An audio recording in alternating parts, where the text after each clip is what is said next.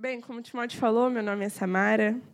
É, eu sou a irmã mais nova dele, tem uma no meio entre nós. E é, é legal ter essa apresentação, né, para você entender por que, que eu estou aqui. A gente forma algum tipo de conexão à medida que você sabe que eu sou irmã do Timóteo, você entende por que, que às vezes eu falo que nem ele. por que, que às vezes eu faço algumas coisas e você fala, ah, é bem Timóteo. E é, eu queria te convidar agora a se apresentar a pessoa do seu lado dizendo: Prazer, eu sou filho de Deus. Pode falar.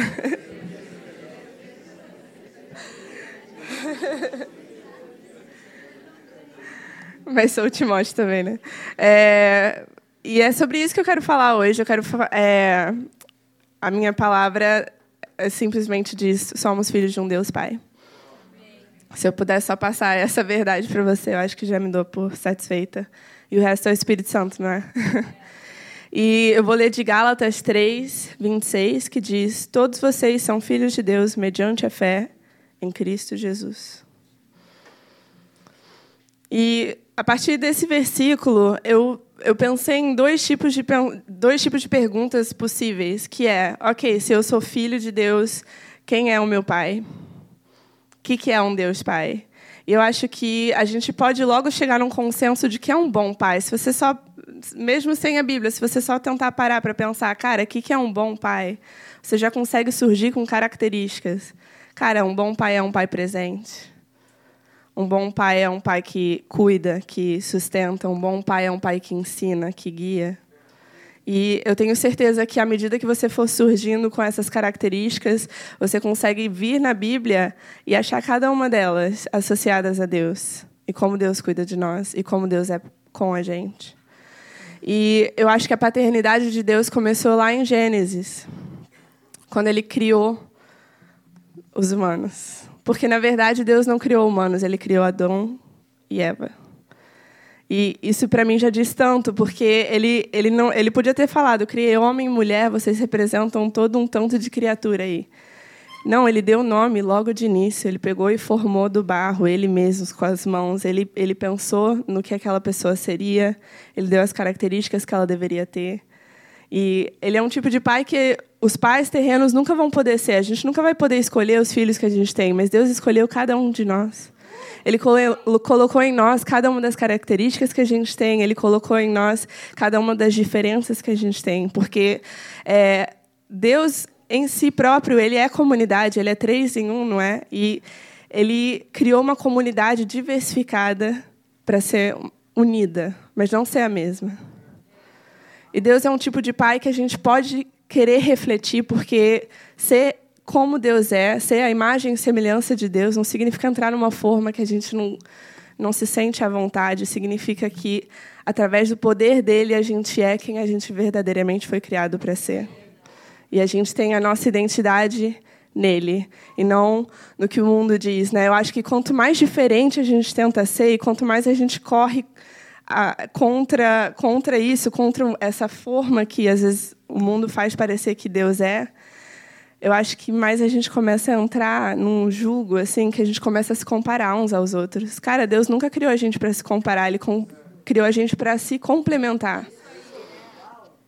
E eu acho que é a primeira primeiro momento em que Ele se mostrou Pai. Ele fez cada um de nós, Ele fe nos fez diferente, Ele nos amou de cara.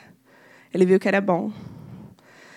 E Estudando sobre paternidade, olhando para o Antigo Testamento, a gente sabe que a gente ainda não era, né, que o povo de Deus não era exatamente filho de Deus, porque é, estava afastado de Deus devido ao pecado. No entanto, a gente ouve tantas menções de Deus agindo para com seu povo como um pai. Inclusive, quando ele fala com Moisés, para libertar o povo de Israel que estava escravi escravizado lá no Egito, ele diz: "Cara, eles são Israel é meu filho e eu quero libertar os meus filhos".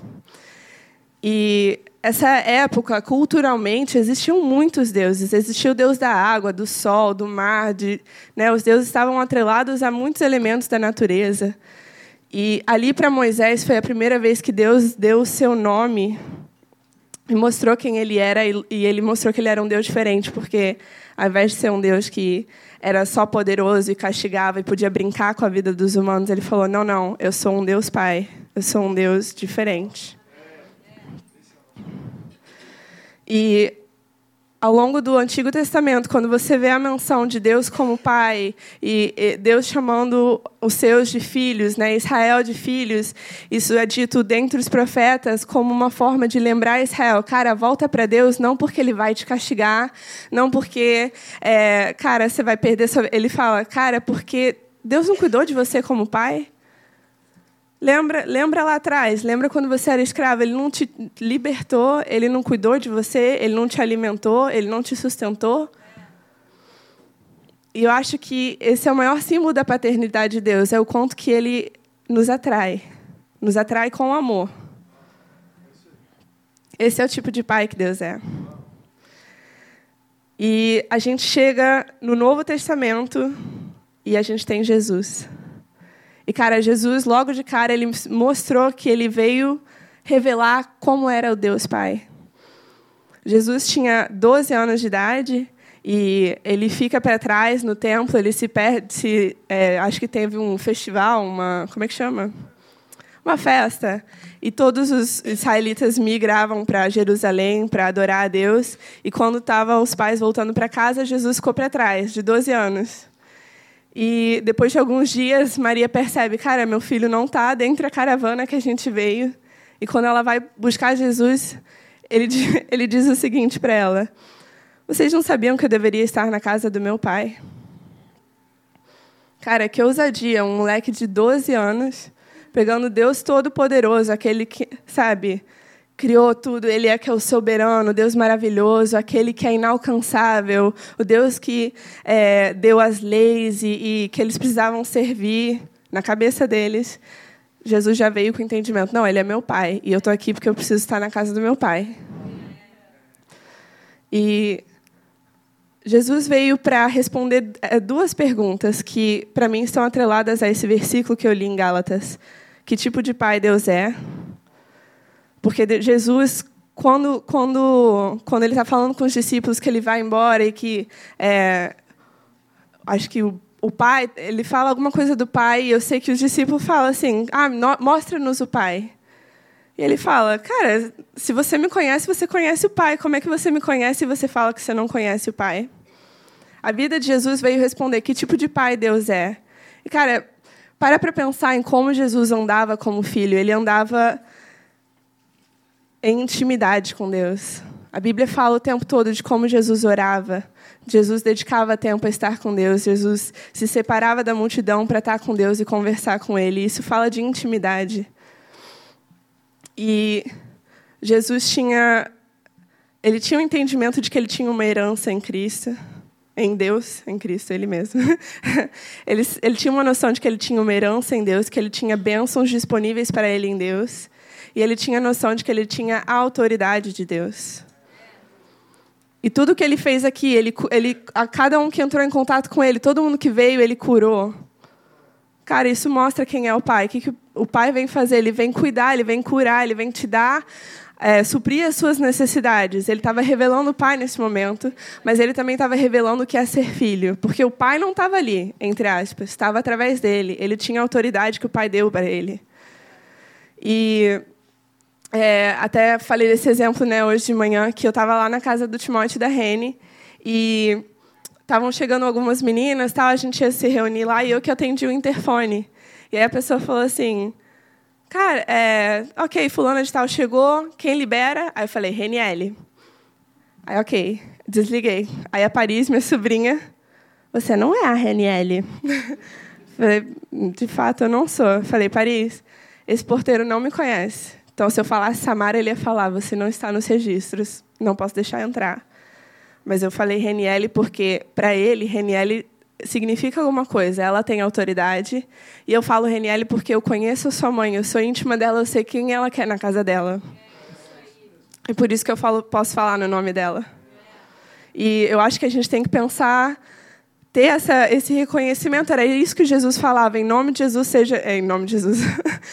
Cara, seja curado, eu quero, Deus quer, eu sei que Ele quer porque eu tenho intimidade com Ele, eu sei qual é a vontade dEle, eu sei que Ele é um Pai de amor e que Ele nunca ia te deixar onde você está. E é, tudo isso, tudo, todo esse essa autoridade e essa intimidade era possível por conta do Espírito Santo. E eu amo isso que a Bíblia fala, né? Se vocês que são pais bons sabem dar bons presentes, quanto mais eu vou dar o Espírito Santo a quem pedir. E a verdade é que entender que a gente é filho de Deus, entender quem Deus é como Pai, entender como a gente tem acesso a Ele, toda essa confirmação vem através do Espírito Santo. O Espírito Santo é dado liberalmente para quem pede.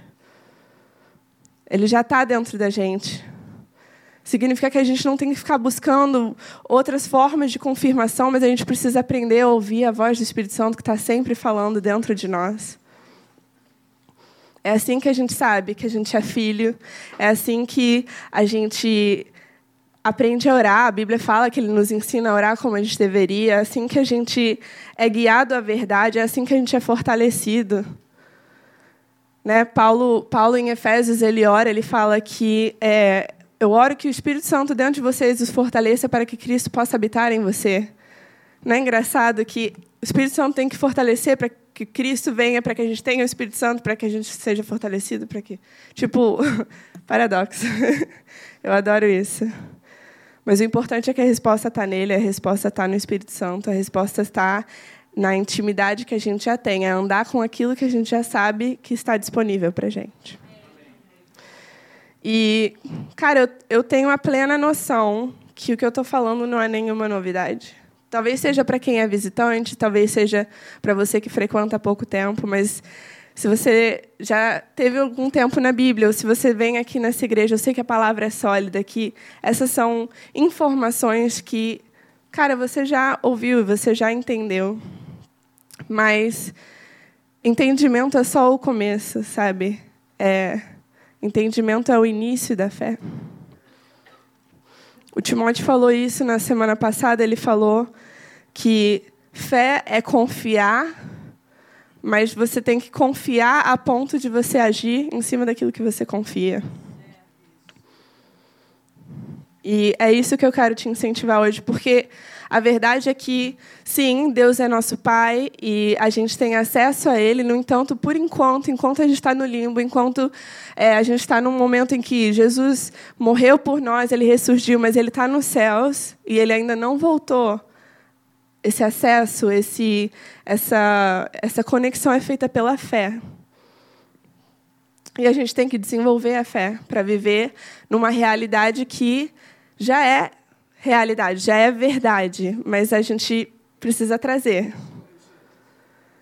Né? O reino de Deus é aqui agora, mas também está no porvir. É um dos paradoxos da, do cristianismo, mas é onde a gente se encontra hoje. E a gente tem o, o, a ferramenta da fé para navegar esse momento.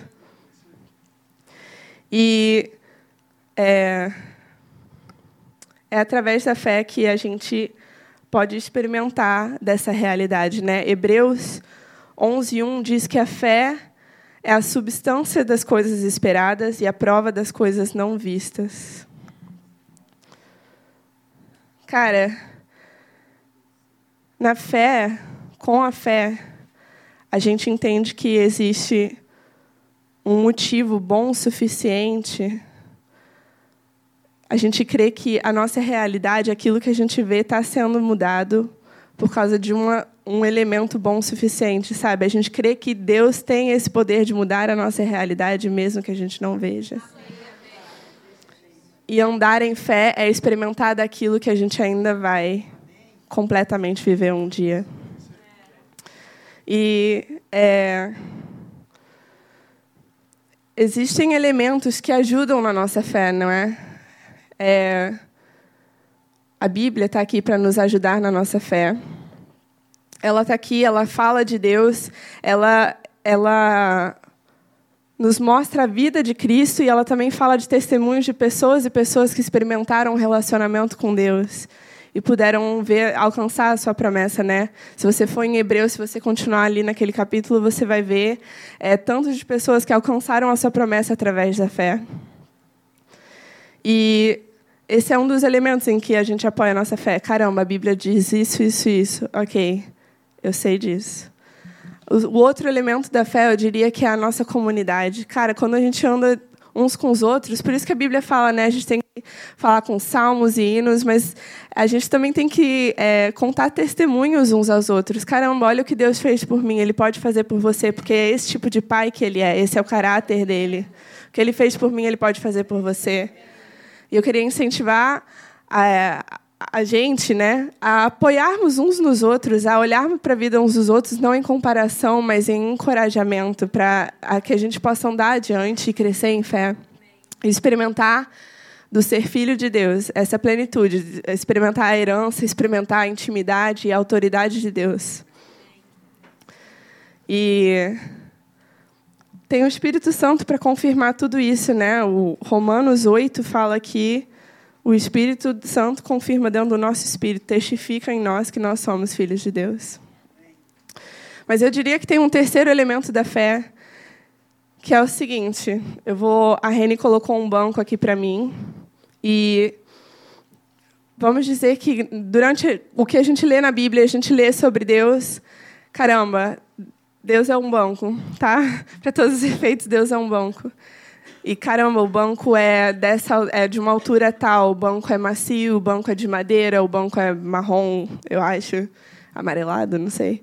E o banco é isso e aquilo e aquilo. E o banco sustenta você, e o banco é, te dá descanso, e o banco isso. E, caraca, muito legal. E as, eu conheço o banco, ok, eu sei sobre o banco. E agora tem uma parte que eu não consigo ver que vocês conseguem ver, que é onde está o banco. E eu preciso que vocês me guiem até ele. Vocês podem me guiar? O que, que eu faço? Para onde eu ando? Eu já sei que é meio para cá. Quanto que eu vou? Mais. Para trás? Ok. Obrigada. Cara, ok. Eu tenho, eu conheço o banco e eu sei que ele sustenta, eu sei que ele é forte o suficiente para aguentar o meu peso. Glória a Deus.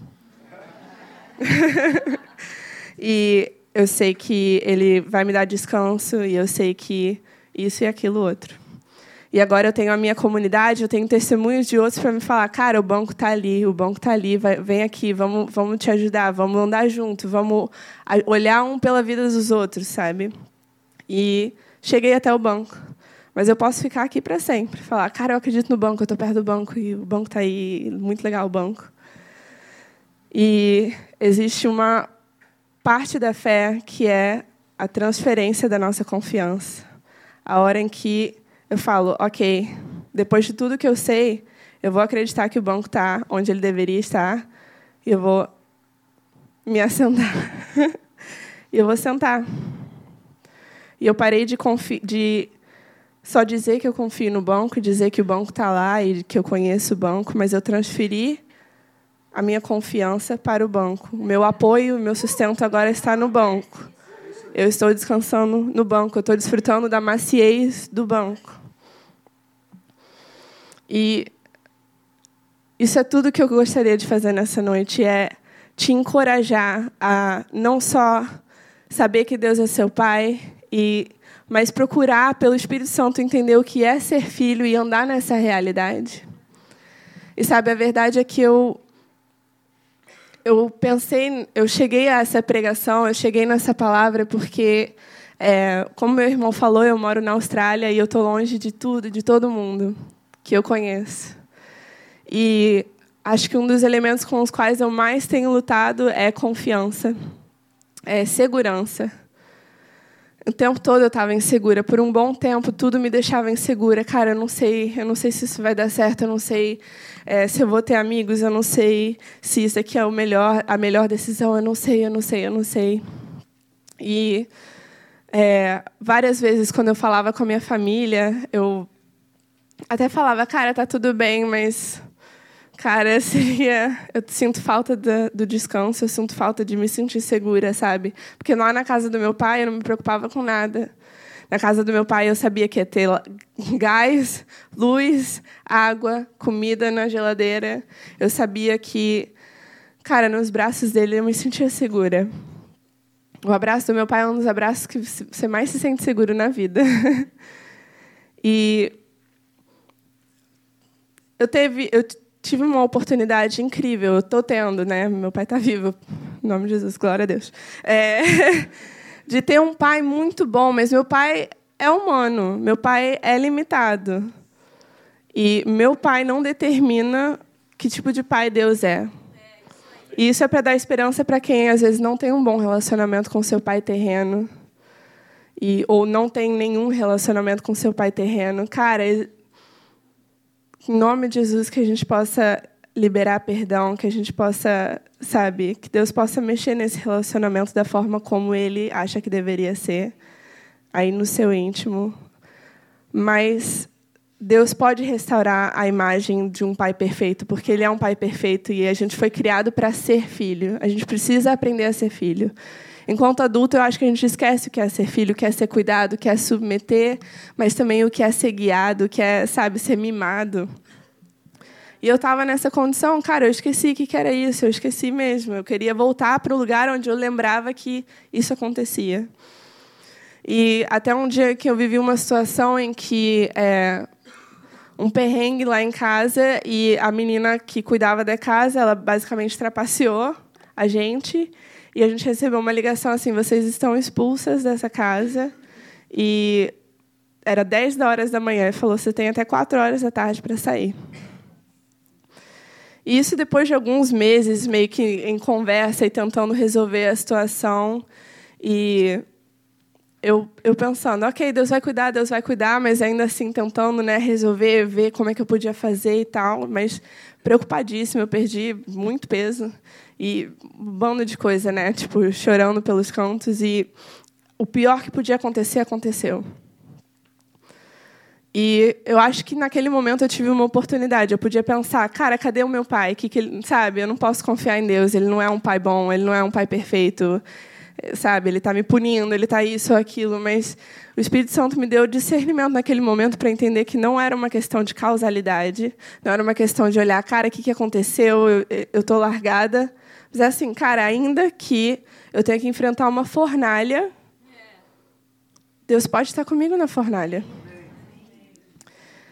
E naquele momento eu tomei um posicionamento. Falei, ok, eu sou filha, eu tenho um Deus Pai, o Deus que tem tudo, o ouro, dono do ouro da prata, e Ele que pode tudo. Vou jogar essa de volta. Falei, Deus, eu estou sem casa. E agora? Eu sou sua filha, eu reivindico o seu cuidado. eu reivindico é, o seu sustento, porque eu não sei mais o que fazer, eu não tenho para onde correr. E eu falei, a verdade é que eu quero correr para minha casa. E Deus falou, cara, seu pai não é um melhor pai do que eu sou. Ele nunca vai ser. E eu falei, ok, então faz o que você tem que fazer. E naquele momento o Espírito Santo me lembrou de uma menina que estava viajando e que tinha deixado o quarto dela livre para trás. E eu liguei para ela, falei, cara, aconteceu isso, isso. Eu tô numa enrascada. Ela falou já falei com as minhas amigas, corre lá para casa, você vai ficar no meu quarto e vai usar o meu carro. Você pode ficar o tempo que você precisar. Cara, no mesmo dia eu saí com as minhas coisas e fui para uma casa já. Isso porque eu escolhi me lançar, eu escolhi trocar, transferir a minha confiança de, ok, Deus, eu sou sua filha e você não está fazendo nada. E caraca, Deus, e a minha casa, o que aconteceu? Falei, ok, você falou que você é meu pai, me sustenta, joguei para tu. Meu peso está em cima. e, cara, ele não falhou. Porque ele não falha, porque ele é um pai perfeito. E é nisso que a gente tem que andar. Se alguém quiser subir aqui para tocar, eu já estou terminando.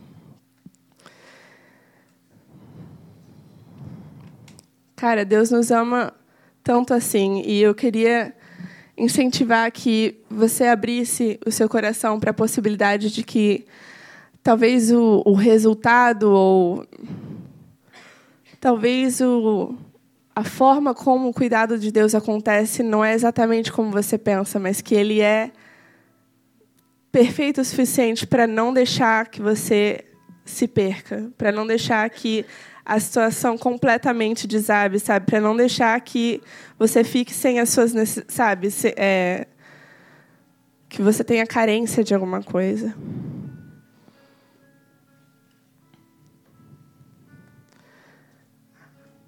Deus está falando hoje que Ainda que você vá para a fornalha, Ele vai estar lá com você. Ele vai estar lá e a presença dele faz toda a diferença. Não acho que ele só está ali te olhando sofrer, não. Quando a, a, Salmo 23 fala que quando ele guia a gente pelo vale da sombra da morte, ele está nos tirando dali, a gente só passa. Mas a gente é guiado para os passos verdejantes. É isso que ele tem para os seus filhos.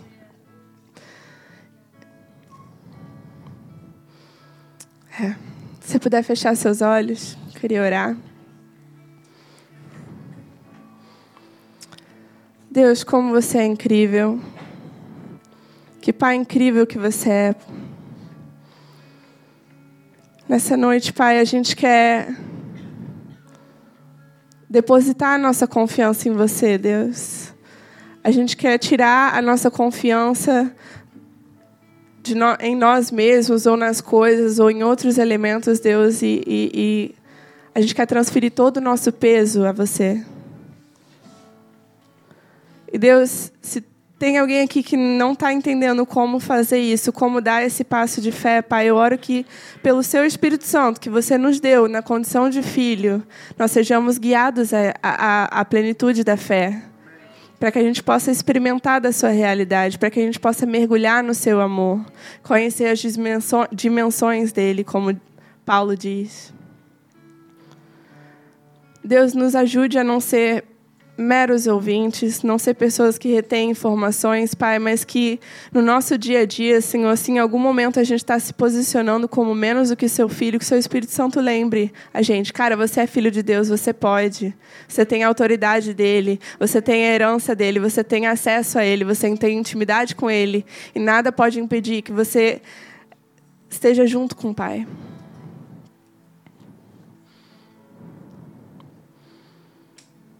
Muito obrigada, Deus, que você é o nosso Pai. Um Pai de amor, o Pai perfeito. Em nome de Jesus. Amém.